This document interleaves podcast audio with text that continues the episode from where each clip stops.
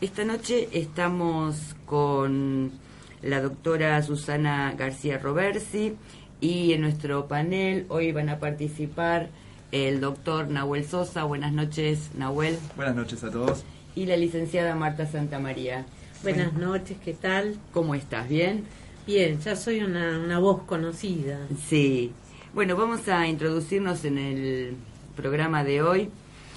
Eh, pasadas pocas horas de otros dos tiroteos en Estados Unidos y recordando anteriores episodios, a ver, en una escuela de Colorado, en la provincia de Buenos Aires, en una oficina postal de Oklahoma, en una sucursal de una firma multinacional en Honolulu, en un restaurante de San Diego, en Bogotá, ataques con armas blancas en un centro comercial en Tokio, o en el centro de Madrid, y el mundo es testigo de otro súbito y aparente relámpago violento homicida. Usualmente, los periodistas llegan antes que las ambulancias y en algunos casos antes que la propia policía y comienzan con su trabajo, hacer entrevistas a vecinos, amigos, familiares del asesino y escuchamos que estos dicen algo así como él o ella solo explotó. Bien, yo me pregunto, ¿será esto tan así? ¿Será que simplemente un día alguien puede explotar como un globo? Pero si al globo hay que llenarlo de aire para que explote, ¿de qué se irían cargando estos sujetos que un día estallan? Para la cuestión de hoy, hemos invitado, como les dije anteriormente, a la doctora Susana García Roversi. Ella es abogada, diplomada en psiquiatría forense para abogados, diplomada en criminología y criminalística, profesora de ciencias sociales, ex asesora de gabinete de la Secretaría de Justicia del Ministerio de Justicia y Derechos Humanos y autora de la colección Sin Piedad, Asesinos Múltiples 1 y 2.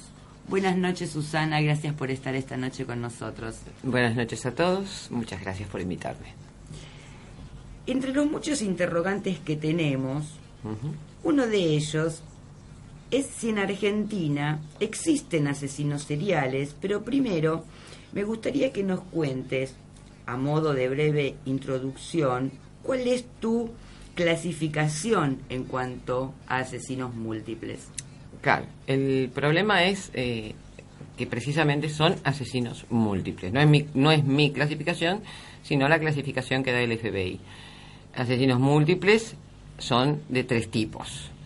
Asesinos de masas, asesinos masivos. Como estos de los tiroteos. Exactamente. Es un solo evento en un momento determinado termina el evento y la persona o es capturada o se suicida. Eh, después están los asesinos itinerantes, excursionistas o erráticos, que se diferencian de los asesinos en masa porque se trasladan. O sea, matan un poco acá, un poco allá, un poco allá, pero siempre con alguna relación. ¿No? Siempre hay alguna relación inmediata o inmediata entre estas personas. Y por último tenemos a los asesinos seriales que tienen la particularidad de que precisamente no tienen ninguna relación con la víctima, absolutamente ninguna. Eh, y acá también hay otro problema, porque el FBI le bajó la cantidad de víctimas a los seriales, pero no se la bajó a los múltiples. Y si los seriales pertenecen a los múltiples, no sabemos cómo una parte tiene menos víctimas que la otra. Es medio ridículo, pero bueno. Eh, a la actual definición del, FBI dice que los asesinos seriales tienen que tener dos o más víctimas dentro de un determinado periodo con un intervalo de calma.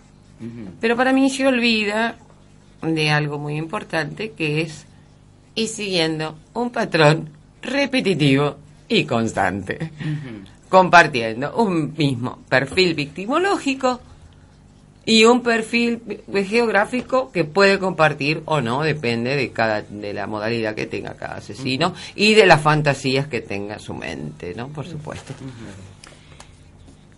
Policías y penalistas afirma que en nuestro país también existen los psicópatas que cometen múltiples crímenes. Pero se notan menos, dicen, y no tienen la misma presencia en la cultura social como la tienen en Estados Unidos. Robert Merton, en su clásica teoría del desvío, decía que el crimen cumple una función social, porque los inconformes, los que violan las normas, son los que señalan las tensiones sociales y también los que unen a, la sociedad, porque todos estamos juntos, y esto nos ha pasado acá con otros casos, esto sí lo recuerdo, cuando hubo tanto tanta conmoción con el, caso de, de Mancheri, y, esto lo vi acá en esto que les voy a comentar ahora, porque es como que todos nos unimos y estamos juntos para enfrentar al psicópata, al Jason o al Hannibal Lecter, que puede destruir nuestro modo de vida de un minuto para el otro, ¿no?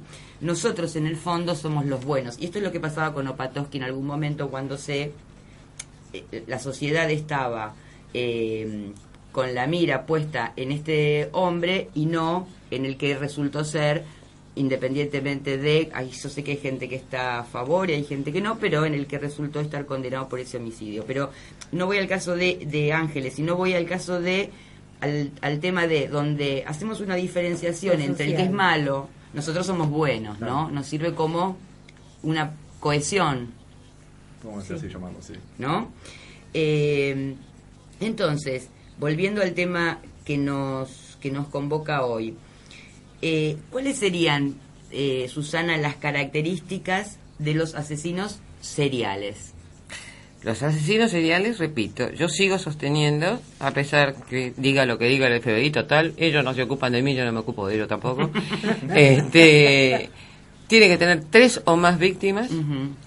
dentro de un determinado periodo de tiempo que se va cortando, separado por un periodo de calma y con un modus operandi, un ritual o una firma repetitivos en forma continua. Uh -huh. Esa es una característica.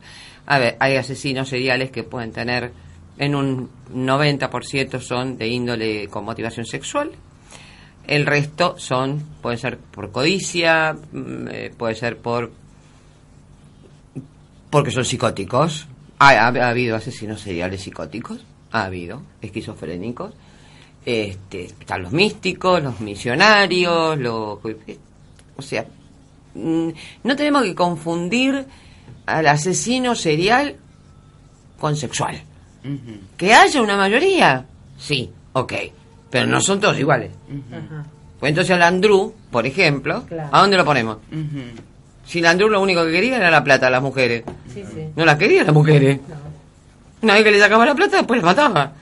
¿Y qué, dónde está el sexo ahí? O sea, lo podemos comparar con no sé, el estripador de Yorkshire o el, el estrangulador de Suffolk o con Ted Bundy. No, no lo podemos comparar.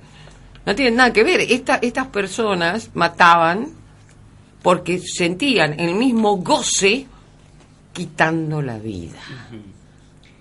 ¿Eh? En el último suspiro, ellos experimentan su clímax sexual. ¿Cuáles son los casos que a vos más te han impactado, Susana? Oh. tienen estas características. De por sí los que más me impactan siempre, siempre, y son los que más me cuestan, también me costaron para el volumen 1, eh, es cuando hay niños involucrados. Uh -huh. Esos son los que más me cuestan. Este, lo lamento por mis congéneres las mujeres, que somos la victimología preferida, sí. este, pero cuando hay niños, los asesinos de niños es algo que a mí me, me cuesta mucho mantener la objetividad y no tirar el libro y decir, este, va así, mátenlo, como claro. viva la pena de muerte. Y después me pongo a pensar y digo, no, no, no, no, no, si no estoy de acuerdo con la pena de muerte para uno, no estoy de acuerdo con la pena de muerte para ninguno. Yo no, particularmente no estoy de acuerdo con la pena de muerte, pero estos tipos me hacen dudar mucho, uh -huh. realmente. Hasta Hacerle daño a un niño...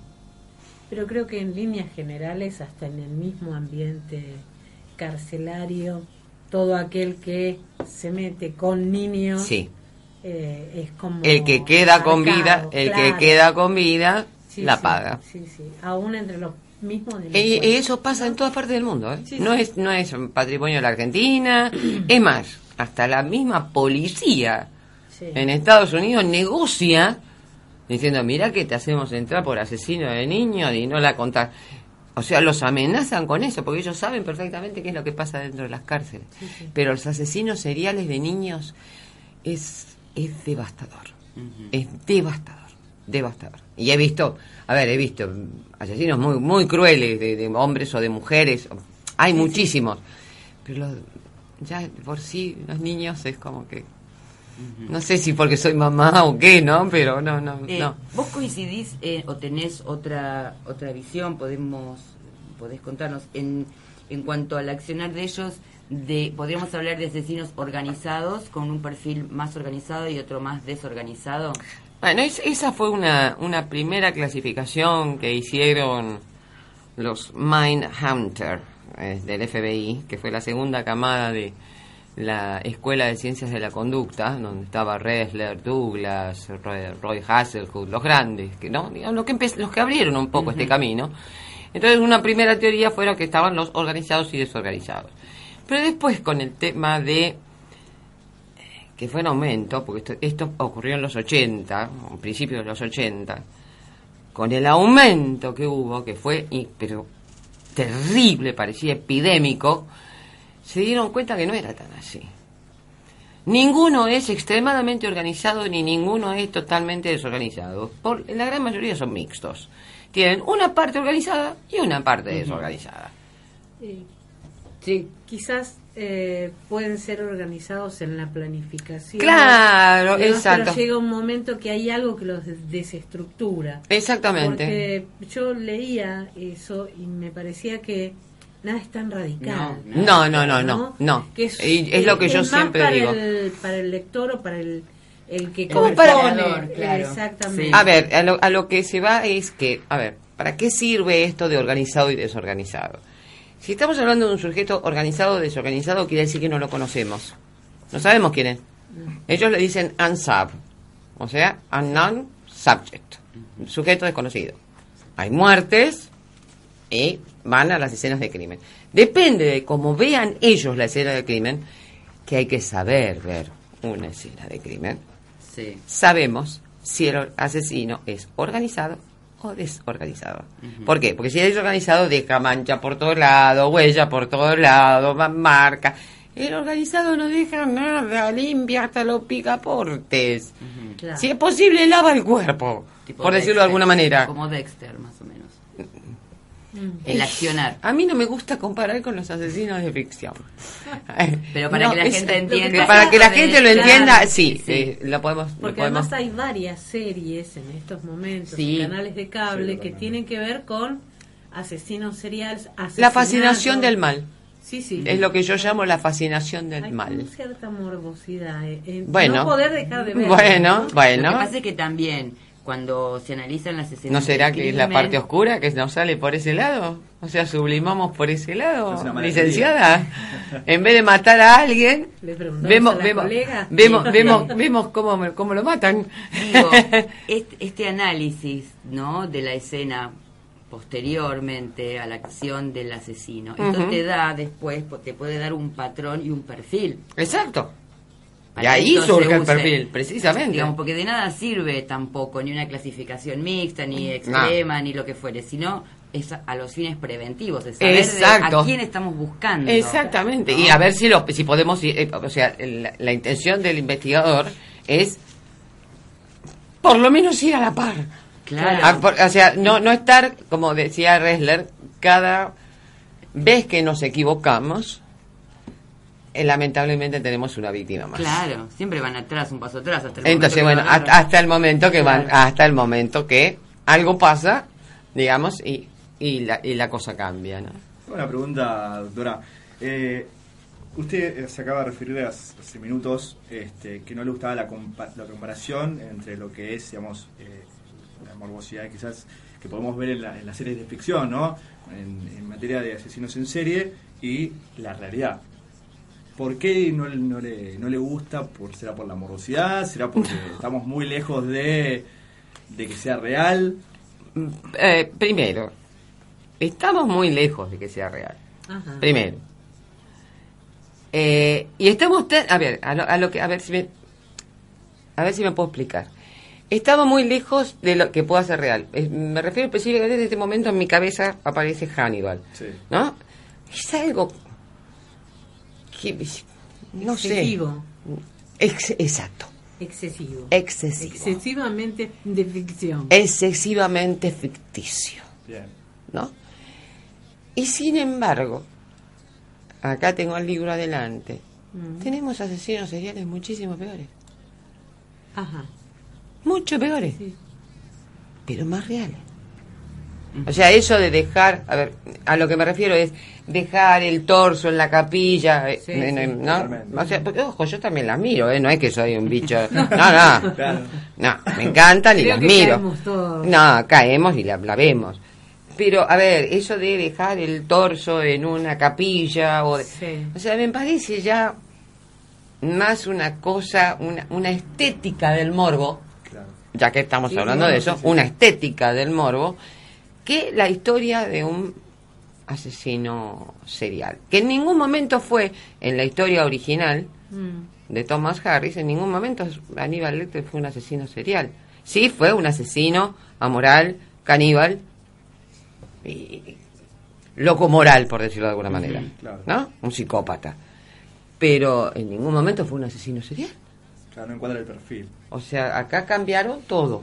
Acá dieron vuelta todo a ver cómo, cómo podíamos ser más morbosos. Sí, sí, además, bueno, arrancamos desde la primera película hasta toda la saga, La- que es se que yo- la serie. Yo me leí todos los libros primero, le cuento. O sea, a ver, yo leí primero todos los libros, vi todas las películas. La película vi la primera que es de los años 70, Claro, data de esa época. claro, no- ¿eh? que se Sí. llama... Ah, Eh, el otro día un, un, un, un amigo me la... es con Peterson, el que estaba en CSI, el que, uno de los que después fue creador. Eh, No recuerdo. ahora. el gordito, Sí, sí, sí, el no entomólogo. Eh, cazador, una- algo se llama- cazador no sé cuánto se llamaba, que es basado sobre la primera novela de Thomas Harris, sobre el dragón rojo, Dragón Rojo. y es de los años 70. Y Lecter era lector y tenía cinco minutitos en la película. Y después miren lo que, hice- lo que logró ser Anthony Hopkins, Sí. porque yo digo que fue lo logró él. Lo logró él. Le robó la película a todo el mundo. Pero, a ver, eh, son raras las, las películas de asesinos en serie que, eh, o sea, o se entretienen en pavadas o, le, o se, o se van de mambo con, con, con, con el morbo. Lo mismo está pasando con el clan Pussy ahora, que es lo, justo lo que estamos hablando. Es como la moda, ¿no? Podemos decir hoy en día. Sí, bueno, igual convengamos que una cosa es un producto masivo y que tiene que lograr, el objetivo es que entre en todos los hogares y que todos compren ese producto. Claro, pero No también los importa diarios, también los diarios los compran. No, sí, Entonces ahí claro. cuando viene la comparación, Claro, bueno, ahí estamos en un tema. Ahí estamos en un tema. Pero ellos lo que quieren es que, que alguien lo compre como signos. Sí, bien. Y, en una entrevista lo escuché a Julio Chávez decir que esto no tiene nada que ver con un asesino serial. No, que no, tiene. no, no. es un asesino vengativo. Claramente. No es serial, porque, a ver, eh, bueno, Es eso una tendríamos, ficción, tendríamos ver, que hablar un poquitito de este- modus operandi, de, este de ritual, de firma. O sea, el asesino si no hace, determina, el asesino serial real, por decirlo de alguna manera, si no hace lo que tiene que hacer, según su fantasía, y ustedes que dignamente saben más que yo, eh, si no, él tiene que cumplir con su fantasía para poder llevar a cabo el acto. Bueno, ahora tenemos que hacer la pausa de, de las 11.30 y cuando volvemos vamos a, a hablar de los rituales, de las firmas, ¿sí? De las víctimas. Bueno, nos vamos a la pausa y enseguida volvemos. A- a, mm, nos ibas a contar, Susana, eh, sobre el tema de los rituales, las firmas y demás características Claro, de... eh, lo que yo digo es que eh, muchas veces nosotros pensamos que ah, es súper claro el tema del ritual, la firma, fíjate, vos, el asesino, el zodíaco dejaba el dibujito. No todos son iguales. No todos quieren que sepan, que- o sea, eh, piensan, por ejemplo, Jack el Destripador, que hacía, mandaba esas cartas burlonas. No todos los asesinos, hay algunos que pasan años, actuando y no quieren que nadie se entere. Son verdaderos psicópatas. Los otros tienen deseos de fama, como el hijo de Sam, eh, que mandó la cartita, eh, como el eh, Jefferson, que escribía cartas, que escribía cartas, escribía en, la- en las puertas de los baños de los camioneros. Todo esto yo lo cuento en el, el volumen 2 de la colección, en la parte primera de, de la colección Sin Piedad, que es Asesinos en Serie 1. Ahí les doy todas las variables que existen, porque eh, ah, los, eh, los asesinos en serie siempre tienen deseos de muerte, sí, para con los demás. Pero suicidarse un asesino en serie es rarísimo. Esta es una de las preguntas, ¿no? Porque casi siempre aparece, digamos, como el, el colofón de un asesinato masivo. Ah, pero eso es otra cosa. Bien, pero después, los asesinos en serie, ¿qué pasa? O sea, toman esa actitud de, eh, no sé, suicidarse No. o, mm, digamos, hacer, empezar a dejar pistas como para que Bueno, ser en- hay dos teorías. a ver, eh, Hay dos lo que teorías. yo me refiero es si Yo de entiendo. alguna forma quieren Quieren ser ponga- capturados. les pongan límite. Bueno, eso, eso pasó en su momento. eh, hubo un caso que se lo llamó el asesino del lápiz labial, William Haynes, que puso eh, eh, con lápiz labial, escribió, está la foto en muchos, en muchísimos lugares, "A- atrápenme antes de que mate a otra porque no puedo parar. Ahora, eso no pasa con todo, por favor. Claro. Ese fue un Caso. caso. Pero los demás lo que menos quieren es que los agarren. A ver, Bande mató durante 20 años. 36 chicas como mínimo. Como mínimo. Como mínimo. Se pueden llegar a ser hasta 100. A ver, eh, Robert Picton, otro en, eh, en Canadá. No se sabe la cantidad de prostitutas que mató y encima de todo tenía una granja para cerdos, o sea que procesaba los cadáveres Ajá. y los vendía a las fábricas de reciclado. O sea que, a ver, si quieren que hablemos de cosas feas, podemos hablar de cosas horribles. O sea que todo el mundo se lavó la cabeza en Canadá. Eso produjo un pánico en la población terrible. Que tuvieron que pararlo diciendo, no, miren, no, tuvo que salir el ministro de Salud a hablar. Ellos no quieren que los agarren. Lo que pasa que acá tenemos que entrar a lo siguiente. Por lo general, el asesino múltiple, por decirlo de alguna manera, para entrar en la clasificación bien dicha, el asesino múltiple, el tipo que entra a un restaurante, que va a una, a una escuela, que me- a una clínica y El mata a una determinada cantidad de Como el otro día que mató. Exacto. de- de la universidad. bueno, ese, ese es un psicótico. Algo tiene. Tiene un brote delirante o es un esquizofrénico maltratado. Maltratado, no Sí, de maltratado, ¿eh? maltratado, no diagnosticado. A ver, eh, como di expl- ah, no, él explotó. explotó. ¿Cómo va a explotar? ¿De qué explotó? Algo lo tiene que haber llenado, Obviamente. exactamente. Algo, algo de- hizo que detonara. Exactamente. ¿Y qué puede ser? Bueno, entonces tenemos que meternos un poco en la vida de cada uno de ellos. ¿Qué pasa? En los asesinos en serie es casi, es exactamente lo contrario. Ajá. A ver si se entiende.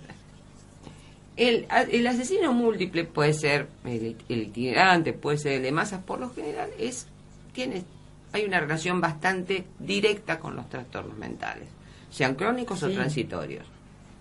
En cambio, el asesino en serie tiene mucho más que ver con la psicopatía, con el trastorno, los trastornos de personalidad, ya no los trastornos mentales, que la gente los confunde.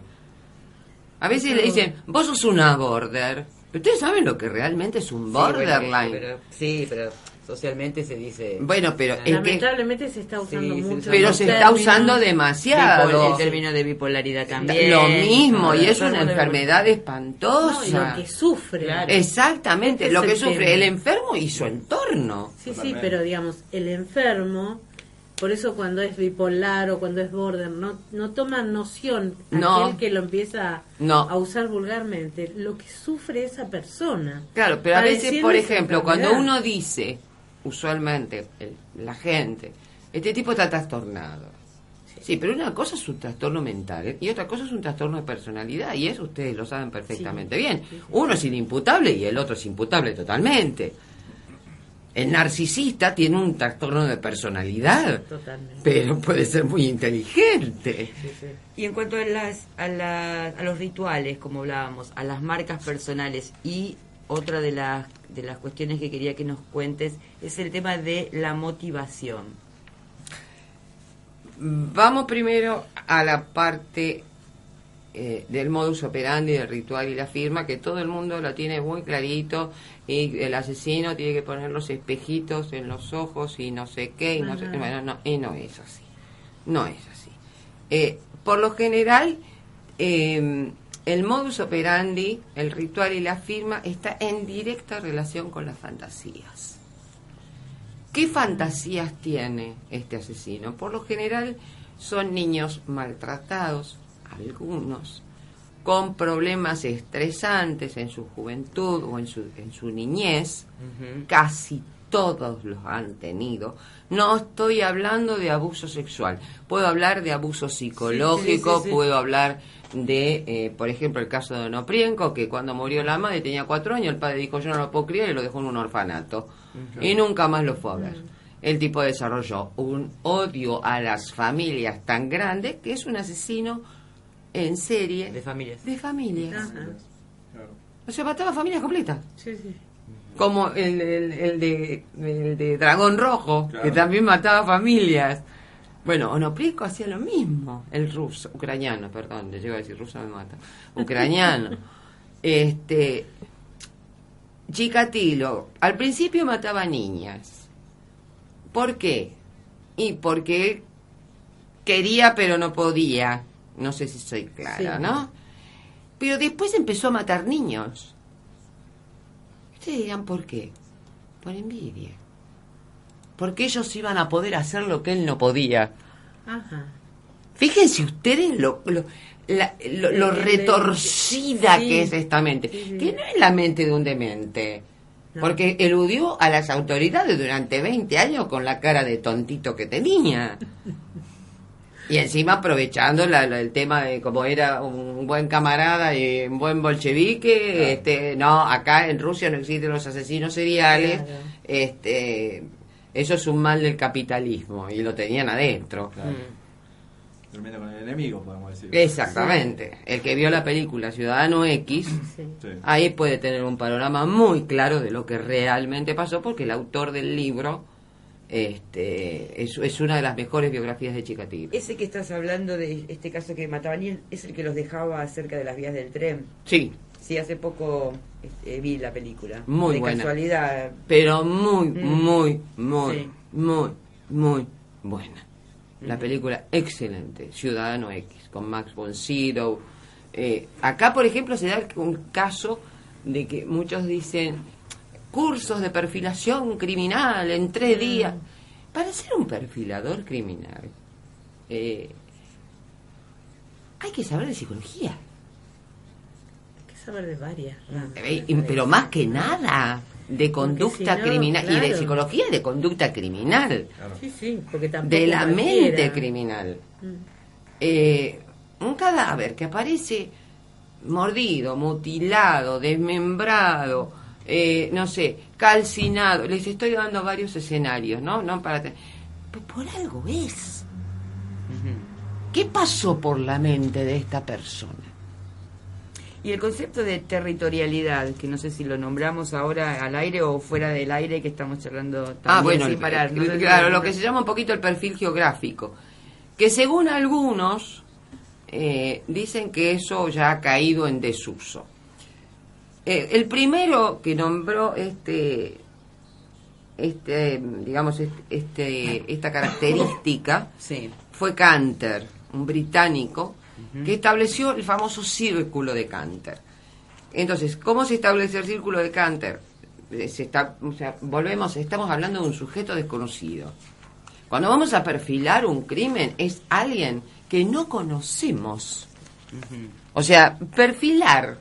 A ver, eh, yo conozco tipos que dan clases sobre el perfil de Cayetano Santo Bodino. Ah, después vamos a hablar en la A ver, eh, Mm. ¿hace ¿cuántos años hace? Ya está, ya sabemos quién es. ¿Cómo lo vamos a perfilar? Llegamos Sí, tarde. pero parece que... Exactamente, Sí, llegamos llegamos tarde, un poco tarde.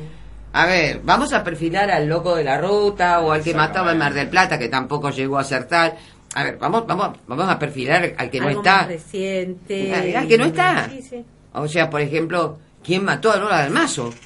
Eso. A ver, vamos, a- vamos a eso. A Norma Penjerec, que la... Bueno, ahí, pero es que ahí ya, o sea, ha como decía, mucho.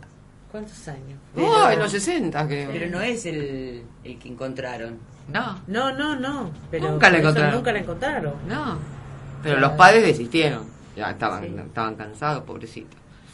Pero, Bueno, a, a ver, que no se sabe tampoco es el de García Belsunce. bueno, Es justo el que iba a nombrar. porque- Oriel Bryant, por Son- ejemplo. Oriel Bryant, sí. Oriel Bryant, la maestra de inglés de City Bell en los 70.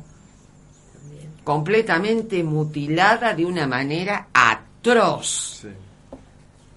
Eso es un crimen personal. Además de personal. personal, de rabia, porque estaba cercenada en sus partes íntimas. O sea, ya que el destripador era un poroto al lado de lo que le hicieron a esta mujer. Sí. Y sin embargo nunca se condenó a nadie. Vos antes habías hecho esta diferencia de... Ah, está hablando del círculo de Canter. Ah, ahí eso, está. eso es lo que quería decir. Entonces, cuando tenemos, por ejemplo, cuatro homicidios, supongamos, vamos a, a- vamos a tomar el caso de Jack el Destripador, ¿no? Piensen en un rombo. Piensen en un rombo. ¿no? Empezamos por abajo, por la punta inferior. Ahí fue el primer crimen de Jack el Destripador. Dentro de Whitechapel. ¿Ok? El segundo crimen, vamos a la punta del lado este. ¿Mm? O del oeste, como prefieran, Sí. hacia uno de los lados. El tercero vamos hacia arriba y el cuarto vamos hacia abajo. A, a ver, ¿qué pasa? Ya que el destripador, eh, muy vivo, eh, se fue de los límites de Whitechapel para involucrar al Scotland Yard, justamente con el cuarto crimen. Ajá. Pero quería ser conocido. Y con la policía local de Whitechapel nadie daba bolilla. Entonces involucró al, al Scotland Yard. Se pone fuera de la jurisdicción de Whitechapel y mata dentro de la jurisdicción de Scotland Yard. Entonces, ¿la policía qué supone? Que va a volver a matar al primer lugar. No, retrocedió y volvió a matar en el lugar eh, en el lugar anterior. O sea, en vez de ir hacia el sur, Sí, fue sí. hacia el norte pero volvió a repetir el rombo. ¿Qué quiere decir? Que en el medio está su zona de confort. Claro. Claro. O sea, va y viene. Va y viene. Esa zona de confort puede ser su trabajo, puede ser su casa, puede ser su consultorio, su oficina, pero es su lugar de confort. Es un área de dominio del que él maneja. Claro. Exactamente, es en ese lugar, él ahí no va a matar. Donde además Él- se siente protegido Claro. y seguro. Claro, pero él ahí no va a matar, porque ahí lo pueden reconocer. Claro. Entonces sabe hasta dónde puede ir, pero después volver. Y así se han agarrado muchísimos. Después, por ejemplo, está la otra teoría, que es la de Kim Rosmo, del decaimiento en la distancia. ¿Qué quiere decir? Que cuando vemos que aparece, desaparece una, una prostituta, dos, tres, cuatro, cinco. Hablo de prostitutas porque es el Sí. perfil victimológico preferido por los Sí. asesinos en serie, porque como nadie las busca y se suben a cualquier auto, Claro. son muy vulnerables en Sí, ese sentido, porque por más que sean aguerridas y se defiendan y todo lo demás, No, ya cuando estás dentro del auto de otra persona o del camión de otra persona, Estás totalmente indefenso. totalmente indefensa. Bueno, pero bueno, digamos que mientras va, ahora qué pasa, cuando la policía empieza a cerrar el cerco, se tiene que ir más lejos a buscar sus víctimas, sus presas, como se diría Sí. usualmente. Entonces, la eh, la relación de tiempo es más larga. O sea, tarda más en, aparec- en desaparecer otra persona. Son ¿Por esos- qué? Porque a mayor distancia, Sí, menos frecuencia. Claro. Claro. Es una ecuación. O sea, ne- Exacto. necesita, O sea, eh, necesita si- ese tiempo. A ver, para- si yo puedo matar acá en el, en el centro, microcentro, tam- estamos bárbaros, ¿no? Estamos Sí. acá, estamos bárbaros. Pero si me tengo que ir hasta Ituzaingó, y no puedo ir todos los días hasta Ituzaingó. Claro. No sé si se entiende. Sí, sí, sí. Lo mismo pasa cuando dicen, bueno, a esta chica la mataron el sábado, a esta chica la mataron un viernes, a esta chica la mataron un sábado, a esta chica la mataron... Es la misma persona, caramba, y es alguien que la trabaja de lunes a viernes y sale los viernes y sábados. Claro. Vamos a. Entonces contar- ahí empezamos a estrechar un poquito, ¿no? Eh, todo este tipo de cosas. Pero hay una cuestión que es fundamental. Esto es toda una cuestión de dominación y poder. El asesino, en serie, dominación y poder. Eh, vamos a, a nombrar ahora a Francisco, conforme a estas cuestiones que estaba hablando Susana, a Francisco Antonio Laureana. No sé si vos, que sos el más joven de la, de nos- de la mesa, Sí. lo escuchaste nombrar. Eh, fue un joven argentino muerto por la policía bonaerense que afirmó que era el violador y asesino en serie llamado el sátiro de San Isidro, que durante un lapso de seis meses, entre el 74 y el 75, violó a 15 mujeres, de las cuales asesinó a 13. Solía matar a casi todas sus víctimas los días miércoles y jueves cerca de las 18 horas. Era el asesino... El asesino puntual. Puntual. Yo lo conozco como el asesino puntual. Claro. Claro. Eh, Los demás días de la semana él estaba con su familia, con sus hijos, lo más tranquilo. Pero esos días estaban designados para Sí, hacer eso. Hacía la vida en común que puede hacer cualquier eh, hijo Eso es un psicópata. claro. Eso es, entonces cuando me dicen cómo podemos reconocer un psicópata, no podemos. Claro. Simplemente no podemos. Eh, Francisco, este muchacho Laureana, Ahora, eso es lo que nos dijeron a nosotros, porque no hubo ninguna investigación ni nada, No. sino que como que apareció muerto en un enfrentamiento, fue un enfe- claro, a ver, es como que siempre nos va a quedar la duda de si fue o no fue. Él di- dicen que, eh, a ver, dos cosas. Una, que eh, pararon este tipo de asesinatos. Seguro, lo cual es un, es un factor importante. Y otra dicen los mismos policías que eh, se confrontaron con él, que él dijo que él, que, que se incriminó, dijo yo soy el asesino. ¿Pero ¿y cómo lo mataron en un enfrentamiento? No, ahora, hay- porque Ah, eh, una tarde, el miércoles 26 de febrero de 1975... Qué linda, linda época política, ¿no? Como para andar, de- o sea, teníamos Por- por otras eso- cosas para dedicarnos en las noticias que para esto, por eso Y, la bueno, gente no lo sabe. Una niña de 8 años vio a Francisco Lauriana y le pareció igual al asesino del identikit porque habían puesto en Ajá. todo el barrio Claro, unas sí. fotitos con Recuerdo. el identikit. Un retrato robot, hecho se les dice ahora. Estas, estas dos chicas que habían sobrevivido, ¿no? Eh, le dijo a la mamá que era eh, igual que la- el asesino del identikit. Eh, que la madre lo tenía pegado en la heladera de la casa. Eh, la mujer se hizo la tonta porque él estaba, parece que arreglando algo en el, en el jardín, en el Ajá. patio de, la, de esta familia, eh, y fue a dar aviso a la policía. Eh, este muchacho se fue sonriendo, se estarían todos, imagínate, helados. Me imagino. Eh, pasó y se fue, se, se retiró de esa casa. La policía a pocas cuadras logra alcanzarlo eh, y se da cuenta que las características eran parecidas al identikit que ellos tenían.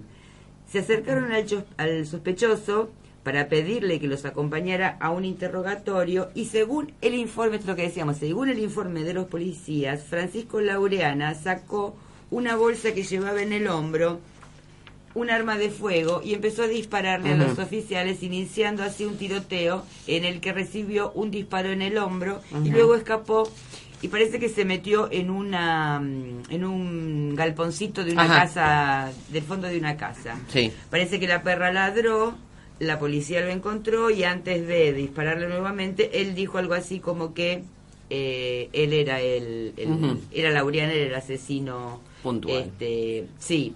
Después van a la casa y ¿qué encontraron? Parece que en la casa había una caja con objetos que pertenecían Los claro, trofeos. los trofeos, Claro. los famosos Los trofeos. famosos trofeos, Por que hay una diferencia entre recuerdos y trofeos, Claro, pero bueno. Sí. parece que este, todos objetos que pertenecían a las víctimas, junto a otra arma de fuego. O sea que el tipo tenía una caja en su casa.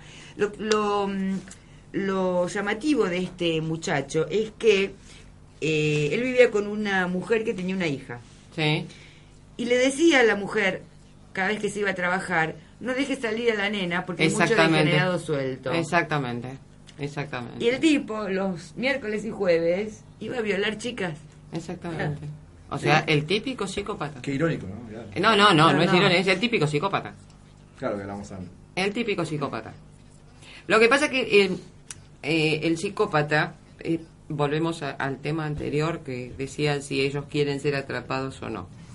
Son tan arrogantes, tan soberbios, tan orgullosos, se creen tan inteligentes. Por eso dicen, los asesinos en serie tienen un coeficiente intelectual. La gana. No. Hay algunos que tienen Algunos que no. 35 de coeficiente intelectual. Algunos sí son brillantes. Algunos sí no. Mm. tienen una mente brillante, Sí. pero todos caen en lo que el prologuista de mi libro, que es el gran Vicente Garrido Genovés, eh, un psicólogo forense, ¿De cuál? Del volumen 1. de no, del volumen 2, Del volumen dos. o sea, de asesinos en serie, Sí, la parte 1. exactamente. Mm. Él habla de la estupidez moral del psicópata. Ajá. ¿Y qué dice? Él dice que no él no habla de estupidez por estu- como estu- como como Sí, sí, digamos sí. como como estúpido, sino como falto no aprende de la experiencia. Vuelve a cometer reiteradamente el mismo error. Exactamente. Y sabe El y piensa el uso con vulgar del eh, tonto. por eso y piensa que va a salir que se va a salir con la suya. Porque si siempre me salí con la mía, Sí. ¿Cómo no me voy a salir con la mía? Entonces cometen errores estúpidos. Y por eso los agarran. Porque llega un momento que no pueden continuar. Por ejemplo, Bandy. Bandy era psicólogo, Bandy era abogado. Bandy era una mente, sí era una mente Ted brillante. fue el Ted Bundy. No, no, no, no fue el más grande, ¿eh? Paremos la mano. Fue el que tiró a la basura las teorías del hombroso, que decía que los asesinos tenían que ser feos, viejitos, o, o- o- o gorditos, petizos. Claro, no, no, no, Pero tuvo, una este, este era de tuvo una cantidad de víctimas, Sí, pero no más que otros. pero alto. Y, pero el más alto es un colombiano, 300. Mm, Niñas. Sí, eso es altísimo. Otro, el segundo, otro colombiano, Luis Alfredo Garavito, 175 niños, prepúberes. El tercero, otro colombiano, Octavio Bermúdez, 72. Cuarto, nos vamos a Chicatilo, 53. Ujú. Qué números, ¿eh? La Sí, números que- altísimos, eh, unas cifras. La verdad que... Nosotros pensamos... eh, Pero no, cuando- entonces no es patrimonio de los norteamericanos, no nombré No, ningún no, norteamericano no, hasta no, ahora. no. Yo justamente una de las preguntas era esa. ¿no? No, norteamericanos de los que más tienen está Gacy, que tiene 33, nada. o eh, el que agarraron hace poco, el de Río Verde, eh, Gary Ridgway, que había matado y había dejado de matar, entonces no lo podían agarrar, al final lo agarraron cuando evolucionó el tema del ADN, y como el ADN ellos lo conservan y lo guardan y el crimen es imprescriptible, lo agarraron. Y ese creo que fueron cincuenta y pico. También, un Lo poquito, un poquito más, es el, es el mayor de Estados Unidos.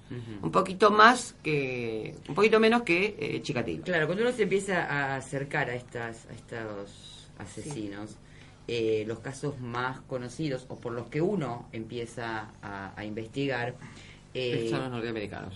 Claro, eh, y esto que vos decías de la- las cifras, la verdad que uno piensa que son muchas, 19, 25, 30, ¿no? Cuando vos escuchas 300, ya decís, pero a ver, ¿qué pasó? ¿Qué pasó con la Perdón. gente que estaba ocupada de investigar porque se les escapó 300? La primera, ok. De la ¿Te puedo decir algo? adelante se te escapó 299 veces. Está libre. ¿Está libre? ¿Y por qué razón? Porque primero lo declararon loco, dijeron que se curó y lo dejaron en libertad. Ah, se Ajá. cura una persona... Sí, Ajá. después de dos años. Bueno, tenemos que ir a la pausa eh, y enseguida volvemos. buenas noches. Apasionante el programa de hoy.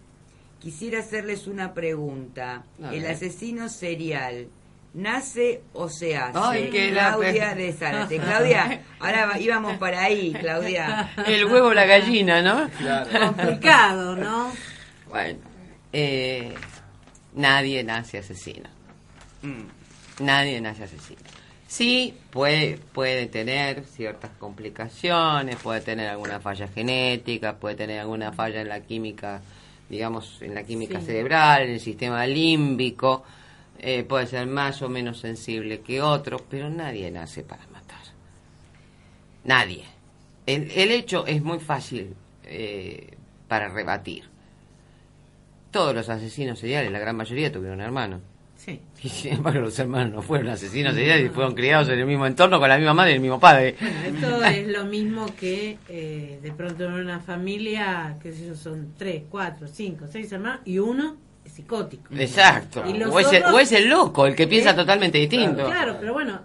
El que va contramano, es va. diagnosti- Diagnosticado como psicótico. Eh. Lo que yo pensaba es que eh, estos asesinos, ya sean seriales o no seriales, como de alguna ¿Quién, pu- manera. quién puede llegar a matar? O sea, no todos podemos no llegar a todos. hacerlo. No. ¿Por qué? Porque creo que es ahí donde está el límite. El umbral. el umbral entre la psicosis, la locura, ¿sí? Mm. Porque llevan a la realidad la fantasía. Bueno, eh, hay, hay una frase Digamos de las- Platón A ver, muy interesante que dice que la diferencia entre los hombres buenos y los hombres malos es que los hombres buenos fantasean y los hombres malos cumplen sus fantasías. Pero, a ver, él habla de los hombres malos. Yo no estoy, eh, como criminóloga, no puedo estar de acuerdo con el término de maldad. Para mí el término de maldad es cultural. Eh, pero nadie nace asesino. Las Nadie. características fundamentales, que esto que preguntaba mm, eh, Gabriel. Gabriela, eh, entre lo que se ve, en realidad eh, todos los datos que, que se pueden obtener son de asesinos que ya están capturados y sobre los que se ha trabajado y se ha analizado y se ha revisado su historia y, se han también se han este, trabajado y desmenuzado sus propias biografías, ¿no? Exacto. Entonces lo que se encontró es que eh, tienen han tenido algún fracaso para adaptarse a las normas sociales, ¿no? Algunos y otros no. En lo que respecta al comportamiento legal, como lo indica el perpetrar repetidamente actos que son motivo de detención. Eh, otro indicador es la deshonestidad, indicada por mentir repetidamente, utilizar un alias, estafar a otros para obtener un beneficio personal o por placer, eh, impulsividad, incapacidad para planificar el futuro. Estos son, este, mm, estos la- están en el DSM-4. Claro, pero esa es la característica de un trastorno sí. de personalidad o un trastorno psicopático, por llamarlo de alguna manera. O sea, eso no quiere decir que esa persona llegue a asesinar a nadie. Claro, a, a ver, Ahí tienen, está el tema. tienen estos es antecedentes en co- claro, tienen esto lo tienen. Eh, eh, eh, no todas, pero ma- la mayor parte de estas cuestiones que estamos enumerando, la despreocupación imprudente por su seguridad y por la de los demás, cierta cuestión negligente, la irresponsabilidad, la falta de remordimientos. De estas, ¿sí? Algunas tienen, pero a esto les, digamos, se le podría sumar eh, porque la psicopatía no basta para ser un asesino serial. A ver, no, por supuesto que todos. no. Y, es- o sea, no todos los psicópatas son Claro. asesinos. no, no, al contrario. Exacto. Pero Hay muchos. Claro. hay muchos asesinos psicópatas. O sea, el- la psicopatía es el 2% de la población mundial. Claro, esto Y de ese 2%, el 1% puede llegar a ser asesino. Tiene o sea que que, ya estamos bajando. tiene que ver con las circunstancias, con el entorno familiar y social. eh, Seguro.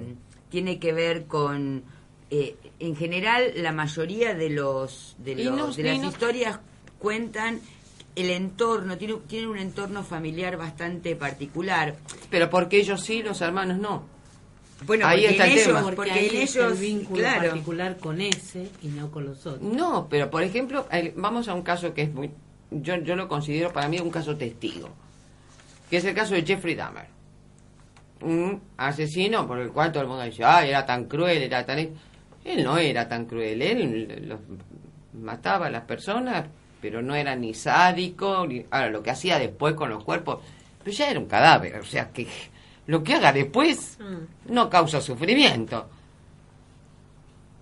Está mal el hecho del asesinato, pero por supuesto que es un asesino serial Sí. per- perfecto, pero no tiene nada que ver, por ejemplo, con otros que, eh, como fueron los asesinos de la colina, que eran los primos, Bianchi y Bono, que les hacían, las torturaban durante horas a las mujeres, o Bob Verdela, que los llegaba a tener 20 días a los muchachos encadenados en una cama.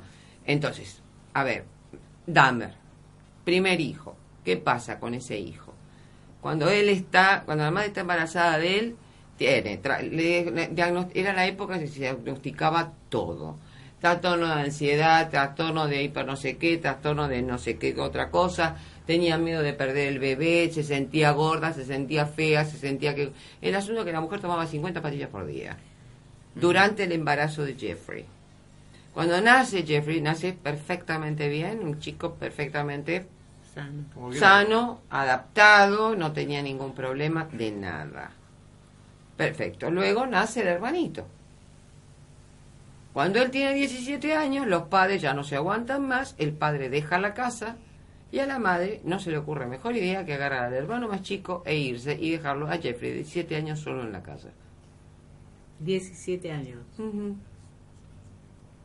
Ahí se cobra su primera víctima, porque se engancha con un muchacho al que recoge en la calle y cuando el muchacho le dice, me quiero ir, no, ¿cómo me vas a, vos también me vas a abandonar? Y es el, su primer, Ujú. su primera víctima. Ahí llega el padre, como que está solo, sí, porque mamá se fue con mi hermana. Ahora, el hermano fue criado por esa madre semipsicótica, todo lo, y el hermano es un arquitecto, un ingeniero Sí, pero lo que yo te diría a eso es lo que vos referís es que ya durante el embarazo y seguro. Por eso hablé de una Fue- química cerebral. hay, hay No, sí, además solamente un la vínculo química, con- claro, el vínculo claro. Pero, con eh, ese bebé que se gestaba fue desastroso. Pero perfecto, vamos ¿Y cuál a otro. será el, de- el después? El después, Claro, el caso claro. de Pedro, Al- Pedro Alonso López, que ustedes se quedaron fría cuando yo le dije 300 víctimas y Sí. está libre, colombiano, eran, creo que, si no eran nueve o diez hermanos, todos hijos de padres distintos, porque la madre era prostituta, en Colombia. El único asesino en serie fue.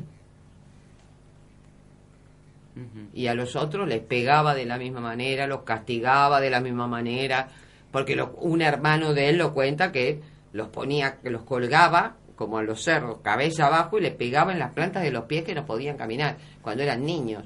Dice, mi mamá nos hacía eso a todos Qué terrible, ¿no? La verdad, eh. ¿Y hay algún caso donde como vos- y ninguno pasó nada. que hubiera dos que hubiera hermanos asesinos? Porque parejas de asesinos o de más, más que asesinos de delincuentes sí podemos. No, Sí, que hay. No, no, no, no. Hay parejas asesinas en serie, Mm. hasta matrimonios hay. Hay parejas, hay parejas homosexuales, parejas heterosexuales. ¿Y los Cuando hablo de parejas me refiero a un vínculo. Claro. Sí, sí, hay sí. un vínculo. Un vínculo que los une. Y en ese, en ese, en ese vínculo, ¿no? Generalmente hay una relación de, de, ¿no? de ¿Cuál es la poder- motivación? De poder y sumisión. Puede ser como, como que uno... Es un uno dice- foliedu. Ah, mira. Claro, Ajá. ¿no? Es un foliedu, una locura compartida. Un dominante, un dominado. Claro. El dominante despierta en el dominado este, determinadas cosas dormidas, pero cuando los separas, ¿Qué pasa? se rompe. Claro, pierden, pierden, Pierden fuerza, potencia. digamos. Exacto. claro. O sea, el sumiso como que se Sí, queda sí. más eh, eh, típico el caso de Mira Hindley y Ian Brady en, en- en Inglaterra. Los casos peores ocurrieron eh, precisamente en Inglaterra. En Inglaterra. El caso de Rosemary y Fred West, que fue un bochorno, y el caso de Mira Hindley, son, son los peores casos de locura compartida que hay, son ingleses.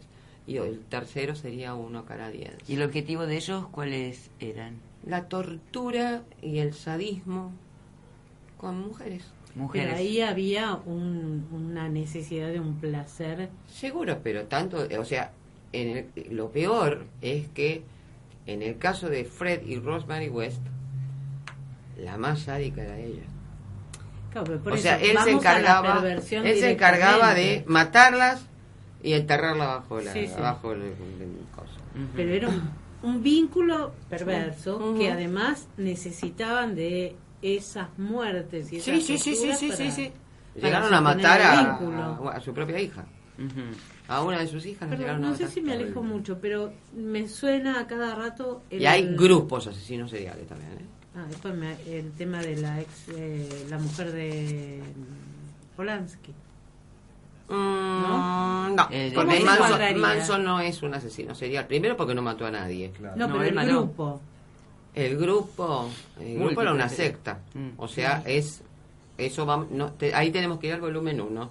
Asesinos múltiples, líderes de sectas ocultos destructivos. Ajá. Y ahí encontramos a Jim Jones, Ah, a de Jesús sí, sí. Costanzo, Sí. a Charles Manson y a Joshua Sahara, el de Tokio. El que produjo el atentado Sí, con sí, gasarín sí. en el metro de Sí. Tokio, ¿se acuerdan? Sí, sí, que Bueno, fue tremendo. ahí tienen. Ahí tienen tres sect- son sectarios. Sí, sí. Y hay más, pero bueno, esos son los. Yo me Con Jim Jones cuando- fueron Tremendo. 900 muertos, 912. Sí, Sí, el de, el de la Guyana Guyana francesa, francesa. eso me acuerdo Sí, de, sí. de haberlo leído Sí. en, la revis- en las revistas cuando era chica. Sí, yo también. esos casos. Sí, fue, terrible. Y el de la granja de Texas fue, ¿no? También, Otro. Sí. No, pero en el caso, otro- eh, ese caso, ese es el caso de Waco. Eh, Waco, sí. El caso de Waco. Sí. Pero el caso de Waco fue un error muy grande. O sea, hubo hubo un problema. O sea, cuando ahí nos me estamos yendo de tema, pero fue un problema interno entre el FBI, la ATF, Ah. que es la Asociación Sí, de sí. Armas y que to- ah, me causa gracia porque es armas, tabaco y no sé qué, qué tienen que ver las armas con el tabaco, pero bueno, este, a la hora al, al tabaco lo ponen en cualquier lado. Pero a lo que me refiero es que hubo una desinteligencia, cambiaban los negociadores, David Koresh era el, el del culto. Cambiaban los negociadores, cada maestrito con su librito, un tanque se les escapó, se prendió Claro. fuego todo.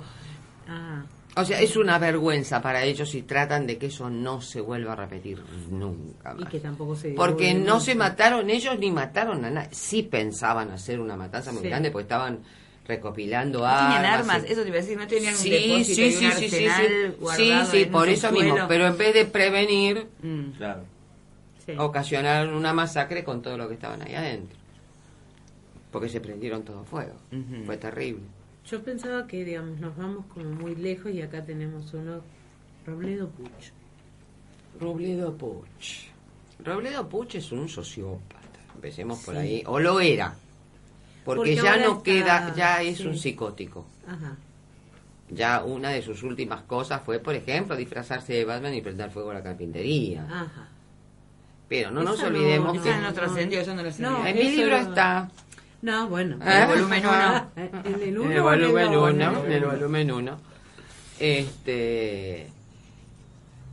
Dice que, va- que no quiere, que quiere volver. Este, es que los medios un poco se niegan también. Sí. Porque Robledo Puch es una vergüenza para la justicia argentina. ¿En qué sentido? Robledo Puch fue condenado cuando tenía 21 años. Sí. Eh, ¿Qué se hizo con Robledo Puch? Se lo metió en un depósito de personas Sí. y ahí se lo dejó. Nunca se lo, digamos, ni se le impuso. Si ya sabemos que venía de una familia, bueno, no se le impusieron límites, ni, no sabe absolutamente nada, no se lo controló, no se le hicieron exámenes psiquiátricos. Ahora la Cámara dice que se lo tiene que poner bajo. ¿Ahora lo vas a poner bajo tratamiento psiquiátrico? Después de tantos poco- años. ¿no? Sí. Tarde, pico ¿no? lleva ya. Vi- Tiene más, tiene el doble Sí. de años en Sí, la sí, cárcel que lo que, que lo que, que lo que vivió en, en- libertad. Sí, sí. Ahora, Entonces, Cambia so- mucho con el sobrevivió, sobrevivió el motín de los doce apóstoles. Sí, ¿Ustedes se acuerdan lo sí, que fue sí. eso? Sí. Contale a los oyentes, porque sí, hay gente no, que no es no Horrible. lo conocen. eso. Fue el motín más sangriento que hubo en la República Argentina. Jugaban a la cabeza, se juntaron, eran dos facciones, en, eh, creo que en Sierra Chica fue, sí. Sí. Sierra Chica. Dos facciones que se pelearon entre ellos, jugaban a la pelota con la cabeza de uno, hicieron empanadas Se con, han comido... con, con, sí. con Con otro. La sí, jueza, según Sí. se comenta, según Sí, se sí. comenta, la jueza dejó abandonó la, la, La la, investidura Sí. después de las cosas que pasó ahí adentro. Dicen que fue, dicen algunos, otros lo niegan, que fue violada repetidas veces. Eso fue algo que circuló. Sí, que circuló por Y todos los Robledo. Puch pasó de mano en mano Sí. de todos estos tipos. Pero como vos decís, Susana, sobrevivió a, a- Pero ¿cómo? Con una mente totalmente fracturada. Y sí, sí. Bueno, digamos que los sistemas, También- el sistema penitenciario que hay en Argentina eh, no tiene programas para eh, no tiene programas para los que están privados de la libertad y No. mucho menos para los que ne- tienen necesidades de una atención psiquiátrica. No lo Por tienen. eso cuando Susana hablaba, son un desastre. Sí, sí, sí, cuando. Susana hablaba de, digamos, lo que se le había privado a Robledo Pucho, te dije, y sigue es distinto para el resto, porque, digamos, No, la- no. la- el sistema Claro, pero que, que- que no me lo digas ahora. No, obviamente. O sea, ahora cuando dicen, y pobre Robledo Puch, tantos años que está... ¿Pobre qué? ¿Pobre no. qué? Pobre vas a ser vos si te lo encontrás en la calle con, la- con el mambo que tiene en la cabeza. sí, sí, sí. Si dice que quiere llegar a ser presidente, sucede, quiero suceder a Perón. Ajá, bueno. Eso lo dice el libro de Rodolfo Palacios. El tema es que ya Robledo Puch, cuando lo atraparon, digamos que ya tenía... Ya era un loco moral. Totalmente. No. O sea, era, Con lo ese cual, era una- era una- terminó de un Aníbal Lecter, un tipo que no tenía moral, no, No, tenía no. principios, No. no tenía nada. Pero digamos que fue en una época un caso muy resonado. Y sí, bueno, también sirvió para tapar muchas otras cosas que estaban pasando en Totalmente. esos años, ¿no? Sí, No, sí, pero si se habló de la mafia de los serenos que los estaba matando, yo me acuerdo porque yo era yo era chica y lo leía, la mafia de los serenos que, que, eh, se está matando a los serenos, resulta que era una criatura Sí. que se me- era tan chiquitito que se metía por las claraboyas. Y cuando los psiquiatras le preguntan, dice, pero ¿para qué lo ma- ¿por qué los mataste si estaban dormidos? ¿Y qué quiere? ¿Que lo despierte? Eso es un loco moral. Sí. Claro. Bueno, la forma en que termina desfigurando el rostro de su compañero, También. De sus amigos. Sí, Eran sus amigos. pues un acto de crueldad. sí. sí. No solo eso, lo que hizo con Jorge Ibáñez, que chocó el auto le- y tuvo la frialdad de sacarle la cédula e irse en pleno barrio de Belgrano y dejarlo ahí tirado a su amigo. O sea, ahí tenemos lo que... Sí, sí. Yo siempre digo, yo rescato ese término del hombroso. Lo único que rescato del hombroso, porque el hombroso para mí quedó No, totalmente... Ahora, que hay asesinos seriales que sí, realmente eran horribles, eran muy feos, sí, los hubo. Pobre, al, al- a Godino le hicieron la operación de las orejas Del- pensando que ahí radicaba, ahí la radicaba el mal, bueno, plena, teoría teoría sin anestesia, sin ningún tipo de cuidado, le habrán cortado poco menos con una tijera este y no tenía nada que ver. Yo por eso digo a veces, realmente, cuando se habla, ¿no? Y dicen, eh, no, porque la... Y no le hubiera convenido más una... Perdón, ¿no? Aunque yo no estoy de acuerdo. Una pena de muerte. Porque para vivir así, Claro, digamos algo más digno, ¿no? Por así Claro. decirlo. no sé, digo Si yo... bien es muy extremista. En con- relación O sea, no, en y yo no, y estoy que- de acuerdo con la pena No, de no, muerte, no, pero... pero- si lo mandan a un hospicio y en el hospicio dice que no lo pueden, no lo pueden dominar y lo mandan a la cárcel de Tierra del Fuego, o sea, ¿cuál es el criterio? Diez años igual estuvo acá hasta que lo mandaron a Tierra del Fuego. Lo tuvieron detenido diez Sí. años. Después Sí, lo mandaron. Sí, pero no lo podían, no, no lo podían dominar. ¿Cómo que no lo pueden dominar? ¿Los psiquiatras no lo pueden dominar? Parece que no. Que Y en Tierra del Fuego no. sí. Claro, no, pero mandaste ya era como el peor claro, caso, un castigo. La cárcel del fin del mundo, Sí. claro, que era ya- se llamaba así. Pero es que nunca se supieron dónde estuvieron, ni se sabe dónde está enterrado. Y no. Aunque dicen ¿Qué? que la señora de un ex gobernador tiene un pisapapeles con un hueso de Santos Godino. Ajá. Mira, Miren ustedes. de- detalle de color. Detalle de color. O sea, Claro. por un lado, no, la pena de muerte no. Y después tenemos unos detalles morbosos que Sí, realmente uno dice, cuando le robaron los dientes a Belgrano, ¿no? Y, a ver, devuélvanle los dientes al único que no comió de la nación, como dijo San Martín, ¿no? Claro, Sí. ¿no? A ver, a ver, eh, eh, por un lado, está, no, porque eh, la- las penas, las penas son para rehabilitar. Hay gente que es rehabilitable y hay gente que no. Gente. Hace poquito, un señor, lo leí ayer la noticia en el diario, no la quise publicar porque dije, otra vez sopa. Le dieron 18 años por matar al- a, la novia y a la madre de la novia, 18 años, nada más. Salió a los 10 años. Lo primero que mató a la novia que había conocido en la cárcel, Claro. la quemó viva. Lo leí. Caso ¿Y de- entonces? sí, sí. Y entonces, Es que tiene que ver con que hay determinadas, determinadas pe- personas que son rehabilitables y determinadas que no. y sí, bueno. es imposible. Pero eso eh, te, te acusan de fascista si, si vos decís una cosa Sí, por el sí, estilo. sí. Entonces yo pienso que tiene que haber lugares dignos, cárceles dignas, Sí. bien, o sea, que tenga un lugar donde donde estar, no no no tirado ahí como como fue la famosa serie Tumbero, como estaban en la cárcel de sí. Casero, ¿no? Una cosa horrible. Sí. Que tengan un lugar limpio, co- como corresponde, Sí. pero que tengan que levantarse a las 5 de la mañana a trabajar, ¿eh? como todos, Había un... que haya panaderías para Ah. repartir a la gente que, que- de la zona que no tiene para comer, Sí, lo que tenga- es pobre, que- que hagan pañales, claro, que hagan pañales, que, que, que con eso y que eh, en eso se basen los planes sociales también. Sí, sí. Claro. Entonces ahí sí podemos hablar de rehabilitación, porque el hombre sale sabiendo hacer algo, Con un oficio. No, sabiendo a delinquir. Volver a, volver a delinquir para vivir. El psicópata, por ejemplo, lo que hace es estar en la cárcel, ser un preso modelo y aprender a cómo delinquir Sí, y que no lo vuelvan a agarrar.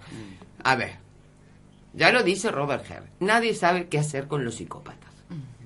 Porque el encierro es peor que la libertad. Y en la libertad son dañinos, son como los escorpiones. Lo que tocan, matan. Ya sea emocionalmente o, o lo que sea. Pero bueno.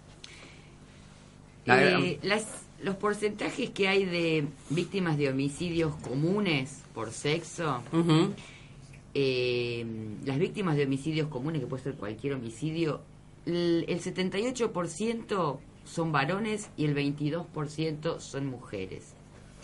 Pero víctimas de homicidas Seriales. seriales, varones hay un 35% contra mujeres en un 65%. Y yo diría que es más alto, 70. y- Yo me iría para 70, de a 70 para arriba, teniendo en cuenta no solo a los asesinos individuales, sino a las parejas, a los socios, a, Claro, a claro. los grupos. Las, las, las mujeres son el arma. En cuanto a los homicidas comunes por sexo, los varones son el, corresponden al 87% de eh, homicidas comunes contra el 13% de mujeres. Son más indetectables las mujeres. Y en cuanto a los homicidas seriales, el 89,5 corresponde a hombres y el 10,5 corresponde a mujeres. Es un poquito- va cambiando. No, pero además ha cambiado más todavía. Ahora es el 75% de hombres y para hablar de un 25% de Ajá. mujeres. Lo que pasa es que la mujer es más indetectable. A ver, eh, son dos cosas totalmente distintas. El hombre... ¿A qué te referís con Ah, indetectable? Vamos a dejarlo para la pausa. Listo. Al- cuando volvemos de la pausa nos cuenta Susana de qué se trata esto. Vamos con el último tramo del programa y te había quedado pendiente una respuesta. Que las mujeres son indetectables. Y sí, porque eh, ¿Por pri- qué la mujer, primero que la mujer eh, no no tiene esa motivación sexual que es Sí. el 75% en el caso de los hombres, eh, sino que la motivación primordial en una mujer asesina serial es la codicia. Esa codicia puede provenir de pólizas de seguro o puede provenir de herencias. Entonces se va casando, asegurando, matando, casando, asegurando, heredando. ¿eh? Entonces, Eh, pero no es que la persona mu- muere de muerte natural, sino que por lo general muere envenenada. Ahora ya, en su momento era el arsénico. El arsénico se comenzó a detectar, se empezó a ver. Entonces pasaron al talio, también se empezó a ver el talio. Entonces ahora le dan sobredosis de digitalina o sobredosis de insulina. o sobre Entonces es más indetectable porque hay que buscarlo. ¿No es cierto? Entonces es como que la mujer es más limpita en esas cosas. Más Y prolijita. no, claro, y no, nadie sospecha. Y lamentablemente tengo que darles una mala noticia. Las mujeres, en eso no me considero mujer, me considero ser humano, son las únicas mamíferas que matan a su propia cría Ajá. los asesinos seriales, ningún, no existe el asesino serial de hijos. No existe, No existe. no existe. Y sin embargo existen madres asesinas seriales de hijos. Bueno, Mary Beth cuando- Tyning mató a nueve bebés porque le gustaba la atención que tenía de pobrecita la desgracia que tiene. Nueve bebés. Hay que vivir después de eso. ¿no? No, no, está cadena perpetua. Juanita Hoyt, igual, se morían de muerte súbita los niños. Hay varios- varias series. No, no, hay muchísimas, pero Sí, sí. son, son muchísimas. Mujeres. Muchísimas son, muchísimas, muchísimas. Bueno, la serie esta argentina, perdón que te Ah, interrumpa, Mujeres Mujeres Asesinas. ¿no? Sí, pero eh, eh, ese programa empezó bien, pero terminó mal. ¿Por qué? Porque empezó con casos reales. Sí. O sea, si bien no las nombraba eh, completamente, ahí veíamos el caso de la turca Basil, que a mí siempre me llamó muchísimo la atención, Claro. eh, el caso de, de tal o de aquella. Pero después ya empezaron a crear casos ficticios que uno se daba cuenta perfectamente que eran inventados y por lo general siempre terminábamos diciendo, está bien que lo mató, si era un degenerado. A ver, Claro. ¿Está claro? Entraron a mezclar la violencia de género con la mujer asesina. O sea, la, la, la asesina tipo Gilla Murano, Sí. para ser más clara, fría, calculadora, esa no fue tratada. O sea, la tratada era la maltratada, la, la que le hacían esto. O sea, uno La terminaba, motivo, ¿no? claro, uno- como que uno terminaba teniéndole simpatía Claro. a la asesina. Y no pasa lo mismo en, en el programa, por ejemplo, que se ve en Estados Unidos, las verdaderas mujeres asesinas, Sí. que son montones, porque para hacer un programa que ya tiene seis temporadas, me parece que son bastantes, Sí. eh, y son, hay de todo. Sí, bien. Hay desde adolescentes hasta viejas, eh, ancianas, que con esa carita, no sé qué, ma- ma- Nani 2, la, la, la, la asesina, se- la, la abuelita sonriente, le decía. Y mató no sé cuántos maridos, hijos, hijastros. Una pregunta más. Eh, ¿Cómo podrías vos diferenciar, eh, más allá de la densidad poblacional de Estados Sí, Unidos, sí, de sí, la por supuesto. del país, eh, lo que es Latinoamérica, en especial Argentina, con respecto a, a Estados Unidos? El tipo de patologías, de casos, ¿no? Yo creo que una, una de las cosas, Porque siempre, perdón, parece Sí. que si parecía que ocurre allá. allá y Exacto. ahora digamos vos traes a- eh, eh, como dato un colombiano que tuvo 300 No, no, tres. Los tres, Bueno, los los tres tres primeros, o sea, los tres más prolíficos fueron colombianos. Latinoamérica Perdón, ¿cuál fue la nación de Latinoamérica más sacudida por la guerrilla y las guerras internas? Ah claro. Conteste. Colombia. Colombia sí sí claro. fue donde además A ver, gestando- Europa, dos guerras mundiales. También hay muchos Sí, sí. asesinos seriales europeos, franceses, españoles, No, ingleses, ¿Cómo se llama alemanes. Sí, bueno. Ah, los alemanes. Mm, Bueno, Alemanes tenemos los dos más grandes asesinos, casi, casi, de, niños y prepúberes. A ver, Inglaterra. O sea, primera va a Estados Unidos, segunda va a Inglaterra, no, segunda va a Alemania, tercera Inglaterra. Ahí van, ¿eh? Todos países que tuvieron guerras. Que tenían servicio militar obligatorio. Nosotros también. Sí, pero no teníamos guerras. No. Ahí está el tema. Eh, Estados Unidos cuando tenía la guerra de Corea tenía la de Vietnam, Sí. cuando tenía la de Sí, tenía la segunda, la Sí, la la de primera la- guerra, después la segunda, Claro. después la de Corea, después la de Vietnam. A ver, ahora la de Irak. Entonces, eso crea una fractura. O sea, se tiene una persona al frente, en frente de batalla, durante... No, ta- eso, eso es un quiebre. Bueno. eh, eh, y después la que hace, Sí, bueno, ya está, lógico. terminaste, volví a tu casa e insertate a la sociedad. ¿Y bueno, cómo haces? Freud, eh, Freud lo en debe- 1908 Bueno, eh, bueno. o 10 hablaba de la neurosis de guerra. Lógico, ¿no? bueno, ahora se habla del síndrome de postraumático. totalmente, Sí, Bueno. exactamente. Pero bueno, entonces ahí está un poco el Que es el problema gran también. tema en los juicios de establecer. Bueno, ellos por lo general, a ver, eh, la- entre las defensas más comunes de los asesinos seriales está el síndrome de estrés postraumático, Sí. lo cual es un verso para, para sí, explicarle sí, a para ellos, ¿eh? Ojo, porque por lo general, si bien actuaron en guerras, nunca fueron al frente. Sí. Claro. A ver, siempre fueron de segunda. Entonces, como no tuvieron oportunidad de matar, pero vieron la muerte de cerca y están medio flojos, De papeles. No, de, de, de, de, de Claro. sistema, claro, Sí. pero para que entienda la gente, o sea, le falta, la, no, la, la fila de los patitos no están del todo, entonces es cuando vienen Vamos y a ponerle humor porque quieren, si no- claro, Sí, sí. quieren hacer realidad eso. ¿Está claro? Sí, sí. O sea, ¿por qué se puede matar y no le pasa nada? Claro. ¿Está claro?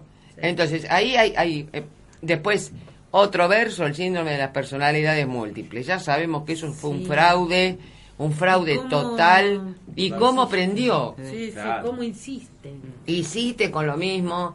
Eh, después está el otro, eh, también otro que es eh, la demencia temporal. ¿Pero qué tiene? Demencia Eh. tem- tiene 13 víctimas. ¿Tuvo 13 demencias temporales?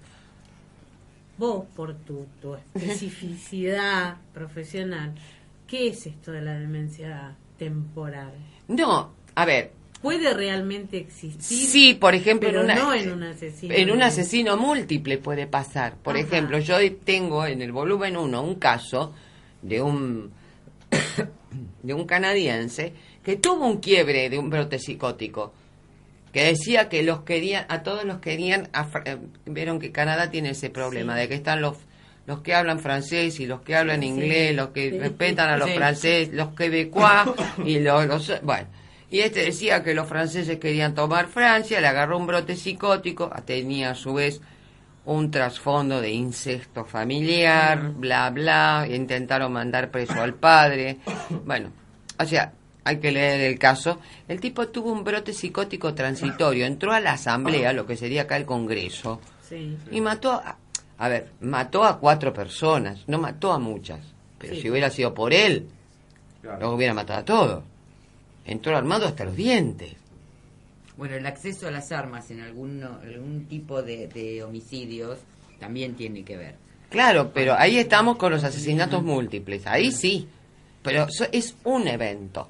Ahí sí podemos hablar de un brote psicótico transitorio, podemos hablar de un brote psicótico Como delirante. de Estados Unidos, Exactamente, que... era un millonario, porque este decía Este que... último, pero claro, que dice que era del IRA. Sí, sí. Él tenía admiración por el IRA, entonces cuando le decía, vos sos cristiano, el que mataba, Sí, bueno, ahora lo vas a ver a Dios, pum, le pegamos un tiro en la cabeza, pero si los del IRA son católicos, no entiendo. Pero hay varios sucesos así y a nivel de la universidad, de las Sí. distintas universidades Sí. en Sí. Estados Unidos. Ha pasado Sí. mucho. Es como Pero, y pasa en otros lados si no se sabe.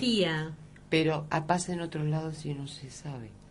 Pasa muchísimo en Japón y no se sabe. En Japón. Exacto. Claro, ahí juega mucho el tema de los medios sociales, Eh, los, medios, los medios de comunicación. claro, ¿no? Obviamente. Claro, Claramente. qué cuentan Sí. y cómo lo cuentan. O sea, el norteamericano es más abierto Claro. Sí, a sí, contar sí. sus propias miserias. Sí, sí. ¿No? Ellos sobre la libertad de expresión la Sí. exprimen como quieren.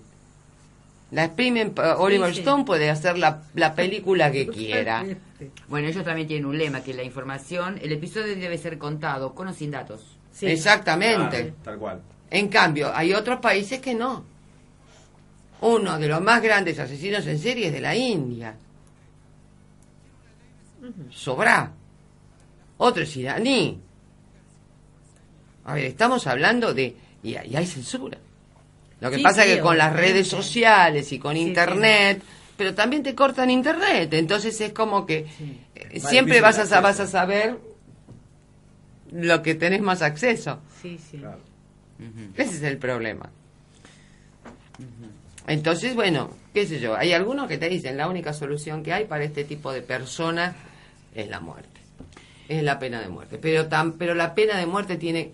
eh, tampoco es posible que una persona resida 20 años en el corredor de la muerte. Como pasa. Sí, sí, sí. Porque residir 20 años es como para decir, como dijo uno, no sé si ustedes se acuerdan de Gary Gilmore, que dijo, por favor, mátenme de una vez. Una vez, sí. Porque no se aguanta, es un castigo inhumano. Que es la peor tortura. Exactamente. Casi que pe- peor que una tortura corporal. ¿no? Exactamente. Pero además no nos garantiza nada la pena de muerte. No, no, no, porque no dejan de- no dejan de matar. Exactamente. Claro, no, no, ninguna... No hay ninguna garantía No, de no nada. es, escar- no es este... Porque el psicópata no aprende de la experiencia. Claro. es lo que les dije Claro. antes. Claro. Al psicópata uno le dice, pero escúchame, si vos haces esto, te van a matar. Estás en, estás en este estado. Y sin embargo, Bandi, escapando, como escapó 12 años de la policía, escapó dos veces de la cárcel, fue a Florida, donde hay pena de muerte, entró a, do- a un dormitorio, mató a do- dos Sí. chicas, a dos las dejó discapacitadas, se fue a la otra cuadra, mató a otra, a otra chica, la dejó discapacitada, y después mató a una nena de 12 años a los dos días. Porque se creía invencible. Claro. Algunos dirían, no, es- quebró su mente. No, no quebró su mente. Se creía invencible. Hay uno que mataba enfermeras también, ¿no? ¿Cuál era? No, me esa es. Richard Speck. Por eso, sí, sí. Es Richard ¿Cómo Speck, pero ese fue un evento, por lo tanto es un asesino múltiple. Pero hay en el año varias 64. enfermeras Que han, eh, dos o tres recuerdo casos. Que matan, que son que matan, asesi- que limpian. ángeles de la muerte. Exactamente. También, O bueno, ángeles de yo hablaba misericordia. Sí. a- enfermeras que habían sido muertas en por, Sí, por sí, un- ya sé, vos pero hablás de Estas ahí chicas me acordé exactamente. Del revés. No, Sí. estas chicas eran estudiantes de enfermería Mm. en Chicago. En el año 64. Richard Speck. No tenía nada que hacer. Speck. No tenía nada que hacer. Fue y mató ocho chicas, pero una sobrevivió. Una se quedó bajo la Bueno, cama. esas que sobreviven son los que empiezan a aportar datos. Bueno, por pueda- eso este libro está dedicado a las víctimas.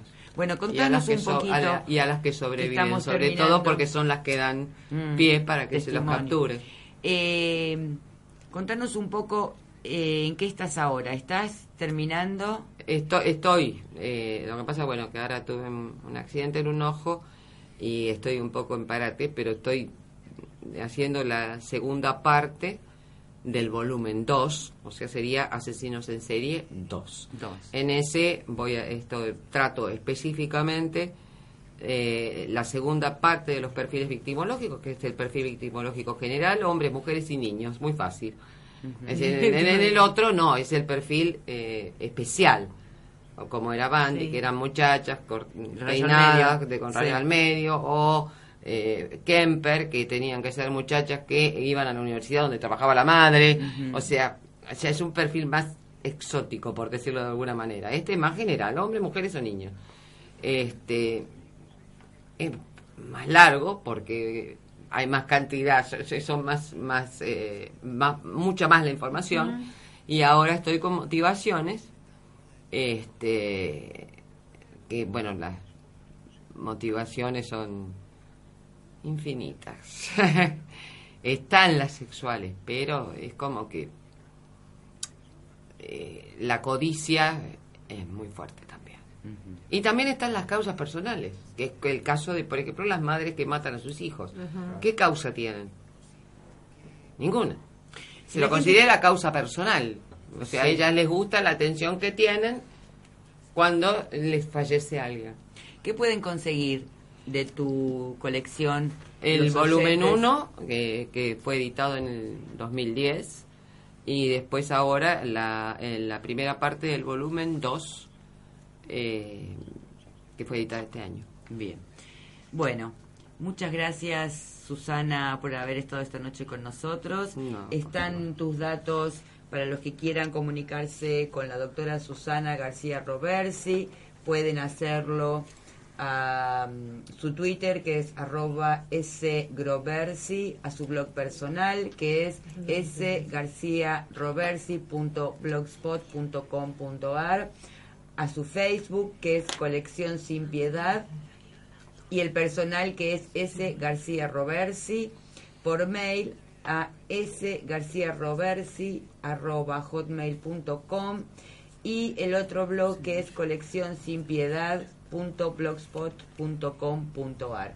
De todos modos, todos estos datos que acabo de nombrar y el currículum de la doctora García Roversi lo pueden encontrar si quieren comunicarse con ella, si quieren comprar alguno de, sus, de los volúmenes de sus libros, eh, en nuestro Facebook, que es la cuestión programa de radio.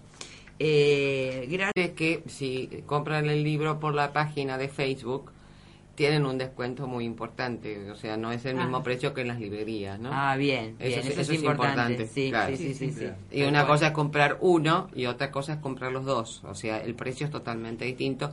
Y como ustedes pueden ver, porque acá lo están viendo el, libro, no son novelistas, Son, son, volúmenes. Son volúmenes. Sí, sí, Además, me impresionante. imagino debe ser cada historia más interesante, una, una, una que otra, ¿no? Exactamente. Sí. Exactamente. Sí, sí, sí. Son, son historias interesantes. Son historias de vida. Fuertes. Son fuertes, pero yo trato, me, baso más en, en la persona. Ah. Porque eh, todos piensan que el asesino en serie es un monstruo, un chacal, un esto. Es una persona como nosotros. Claro, como nosotros. Sí, que en algún momento Hay que saber qué vida tuvo tuvo un para saber por qué actuó como actuó. Así es. Bueno, Bueno, bueno. Eh, muchas gracias nuevamente, Susana, por esta noche tan, tan cargada de conocimientos, de datos, ¿no? De cosas que eh, súper interesantes y que muchos desconocíamos. Por lo menos yo había datos que no tenía Mm. Sí, yo comparto la menor también. idea. La verdad que- Yo, mucho más. Bueno, Nahuel Sosa, gracias por acompañarnos.